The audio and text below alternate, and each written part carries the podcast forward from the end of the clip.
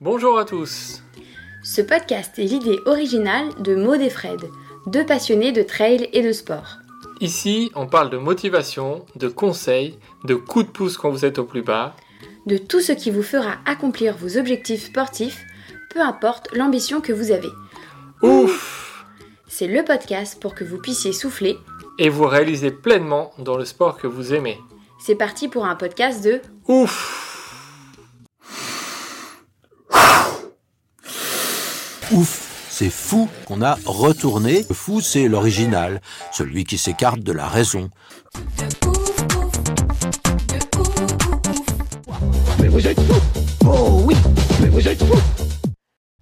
Bonjour à tous et bienvenue pour ce nouvel épisode de Ouf. Aujourd'hui, on vous propose un épisode spécial. Ça fait maintenant presque deux ans et demi qu'on a créé le podcast. On a fait plusieurs briefings de course, on a eu des dizaines d'invités et donc on voulait leur rendre hommage avec ce petit best-of. Bonjour Fred, bonjour à tous. Pour ce best-of, on vous propose un petit jeu. Il va falloir trouver dans l'ordre qui sont les invités qui parlent. Et si l'un d'entre vous ou l'une d'entre vous trouve la solution, vous gagnerez deux mois d'abonnement au plan oufissime qu'on vous propose sur Steady HQ. Donc, on vous laisse écouter cet épisode et nous donner vos petites réponses dans les publications, soit sur Facebook, soit sur Instagram. Et on vous souhaite une bonne écoute à tous. J'ai eu la chance d'arrêter ma carrière parce que moi, clairement, je ne serais pas allée plus loin que 2018 en ayant la sensation que j'aurais jamais pu faire mieux. Je voulais être le meilleur et, et je, je ne me, oui, je, je ne reposais pas et euh, j'ai j'ai couru trop. Et là, après, je suis partie à l'hard rock. Et franchement, avant l'hard rock, j'avais la meilleure forme de ma vie, quoi. J'avais le cœur qui battait à 30 au repos. euh, même avec l'altitude, j'avais l'impression d'avoir une pêche d'enfer. Je suis arrivé Ouais. le mardi, les derniers sont arrivés le samedi, puisque c'était la date butoir. Il y a eu très peu Mhm. d'arrivées, hein, puisqu'on est 11 euh, arrivés sur la grande distance, sur les 45 qu'on était, ou 44. Là, j'ai pété un plomb. J'ai dit, mais je- en fait, j'ai pété un plomb. J'ai dit, mais je suis en train d'échouer. Je suis à, j'étais à 500 mètres, quoi. Je suis en train d'échouer à 500 mètres. C'est pas possible. Et puis, ils m'ont dit, bah non, mais il faut vraiment que là, euh, tu donnes tout. J'avais des tendinites au bras et tout. Et, euh, et ils me disaient, non, non, Perrine, là, tu arrêtes. Tu- tu te concentres. Et euh, voilà, il y avait quand même 60 km par jour et 3800 D plus en moyenne, donc euh, je laisse apprécier.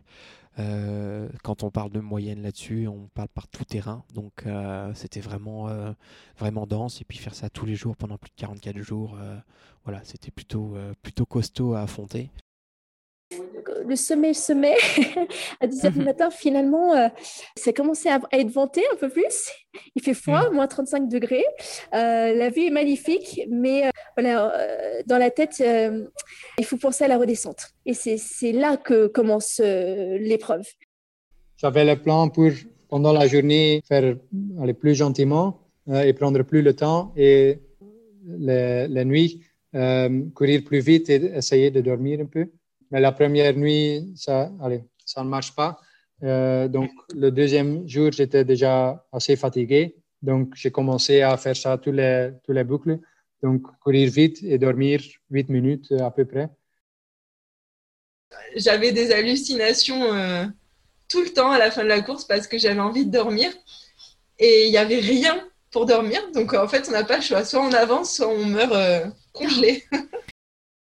Le, le vendredi, quelques heures avant, il nous dévoile le parcours et donc on est censé recopier ce parcours sur notre carte et marquer tous nos azimuts avec la boussole, etc., etc. Enfin, on prend les notes qu'on veut sur, sur notre carte. Et donc j'ai préparé ça, je prépare mes sacs. À ce moment, pendant dix jours, ma vie était juste comme un, un chronomètre. Mhm. Stop, go, stop, go. J'ai pas socialisé parce que ça pouvait me prendre de l'énergie, ça pouvait me prendre du temps. Fait que pendant dix jours, j'ai pas parlé aux autres personnes. Euh, les méduses, c'est pareil. On a, on a- avec mon entraîneur, on a localisé des bancs de méduses avec des pêcheurs et euh, j'ai sauté dedans pendant 30 minutes. J'ai nagé, je suis sorti là, j'étais toutes les couleurs, tu vois. Si un Ironman, c'est déjà dur, c'est 8 à 12 heures sans s'arrêter, imaginez ce que c'est un raid, 4, 5, 6 jours, sans jamais avoir de beau temps ou avoir un temps exécrable toute la journée. Il peut faire très chaud, ne peut avoir aucune ombre sur la route. De toute façon, quand tu, tu franchis la ligne d'arrivée de n'importe quelle course en, étant vainqueur, et eh ben, tu es tellement euphorique, tu as tellement plein de bonnes émotions qui te viennent dans la tête que de refaire 30 mètres en aller-retour en plus, c'est pas ça qui va faire quoi. Et puis tu es, content de partager ce moment-là. Et dernier ravito, je sais pas, il restait 20 bornes. Là, on me dit, Cam, tu repars avec le deuxième et le troisième. Donc, je suis repartie avec eux. Et ils m'ont dit, là, tu peux aller gagner au scratch presque. Pour faire simple, je prends la, la, distance et je la mets à plat. Mhm. Euh, je, sais ce que je vaux sur, euh, sur 120, 140, 200 km éventuellement à plat. Euh, et ensuite, je vais rajouter du temps avec le dénivelé. Je rajoute 40 minutes par 1000 mètres de dénivelé. Jamais je me dis, je peux abandonner, je peux m'arrêter en fait. Pour moi, c'est enfin, juste je m'inquiète de, l'état dans lequel je vais arriver, mais, je me dis jamais je vais abandonner, jamais. J'ai fini la première manche, il y avait 3 km 3, c'était le prologue, et on fait du 26,7 km/h de moyenne sur 3 km 3. Euh, je referai jamais ça, c'est vraiment l'adrénaline, le, stress, tout ce qui s'est passé à ce moment-là où je me suis dit, ça y est, tout est plié, j'ai fait 10 mètres et la, course, elle est terminée. Et je regarde le site de la Vasalopette et je me rends compte qu'en fait, c'est pas en skating, mais en, en, ski nordique classique, ce que je ne pratiquais pas. Alors, c'est, n'est pas complètement différent, hein, parce qu'il y a une histoire de glisse et ski, mais en fait, c'est pas du tout le même mouvement. Et moi, j'avais jamais fait de ski euh, classique. Le jour de l'UTMB, je, j'étais, je sentais rien. Ouais, J'avais volais, ni douleur, ni rien. Je passais un super moment. Moi, j'ai toujours aimé euh, être endurante et être en nature, c'est surtout ça aussi. C'est comme euh, tu pars dans la forêt ou dans les montagnes, c'est vraiment ça qui m'a attiré. Merci à tous d'avoir écouté cet épisode. On espère que écouter ces invités à nouveau vous a autant plu que nous. En tout cas, nous, ça nous a rappelé des bons souvenirs. Oui, tout à fait. C'était euh, beaucoup de souvenirs. On remercie Adrien pour euh, le montage de cet épisode, comme tous les autres épisodes depuis un petit moment. Et puis on vous dit à très bientôt pour un nouvel épisode.